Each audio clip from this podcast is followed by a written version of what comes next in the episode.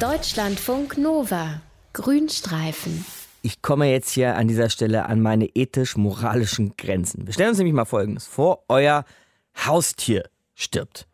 Vielleicht eure geliebte Kelly, Schäferhündin, 15 Jahre alt geworden. Oder eure geliebte Lulu, Hauskatze, 13 Jahre alt. Oder Ellie, euer geliebtes Meerschweinchen, gerade mal vier Jahre alt. Wenn ihr den Verlust vielleicht nicht verkraften könnt, ne, weil euch das Tier eben über die Jahre so ans Herz gewachsen ist, wäret ihr bereit, euer Haustier zu klonen?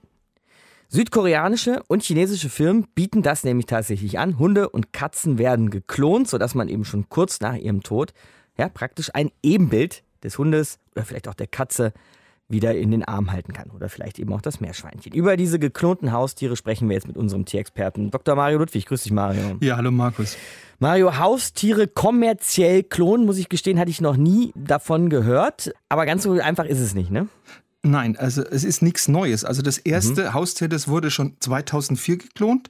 Das war eine amerikanische Biotech-Firma, die hieß Genetic Sabins and Clone, saß in Sausalito in Kalifornien und geklont wurde ein Kater namens Nicky. Das war angeblich ein sehr gelehriger, ein sehr anhänglicher Kater und der ist 2003 wirklich in einem sehr, sehr stolzen Katzenalter von 17 Jahren gestorben.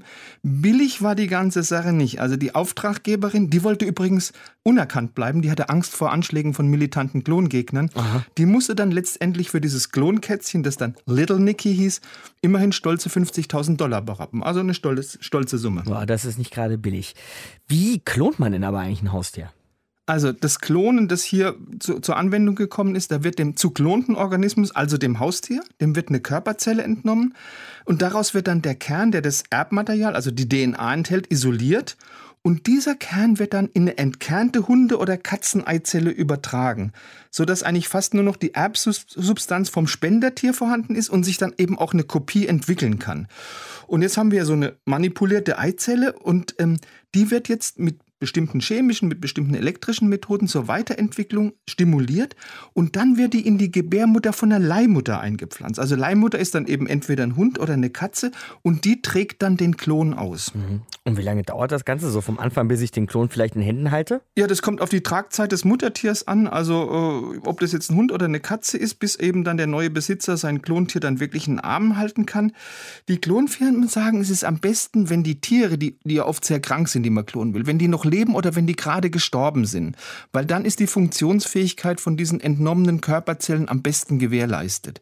Und jetzt wird ein bisschen gruselig. Also bei den toten Tieren, da empfehlen die Klonfirmen, die Leichen schön mit nassen Tüchern einzuwickeln und in den Kühlschrank zu legen. Eieiei. Also nicht in den Gefrierschrank, das zerstört die, die Zellen, sondern in den Kühlschrank. Also Hunde können eine Woche lang im Kühlschrank aufbewahrt werden, tote Hunde natürlich, Katzen weniger nur drei Tage. Eieiei. Das ist auch so eine Sache, da weiß man nicht, ob man das wissen musste, ne? Genau, ganz genau, Markus.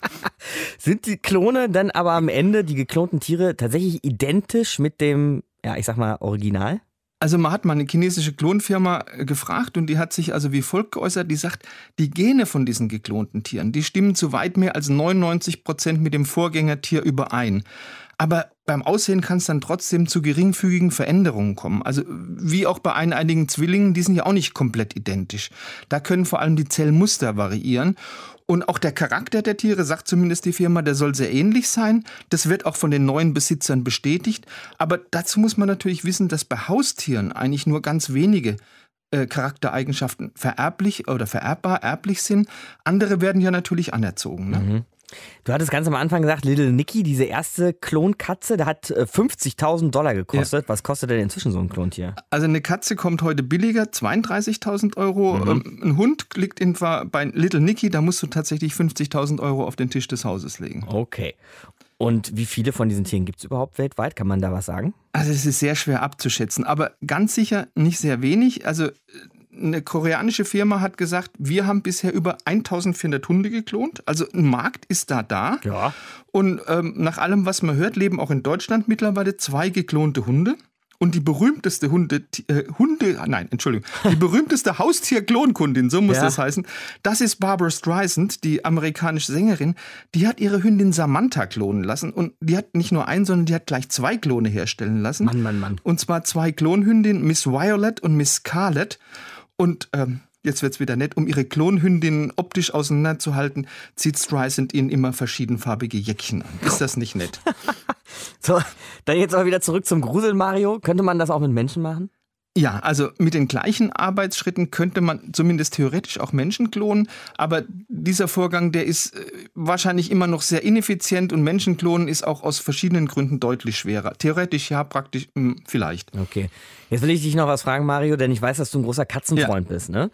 Käme das für dich in Frage? Würdest du bei so einem Unternehmen anklopfen und sagen, naja, meine Katze ist gerade gestorben, jetzt tue ich sie in den Kühlschrank und dann lasse ich sie klonen? Nein, also bloß nicht. Also ich finde diese Klonerei generell ziemlich gruselig. Also lieber dann bei aller Trauer über dein verstorbenes Tier eine neue Katze aus dem Tierheim oder aus dem Katzenschutzverein.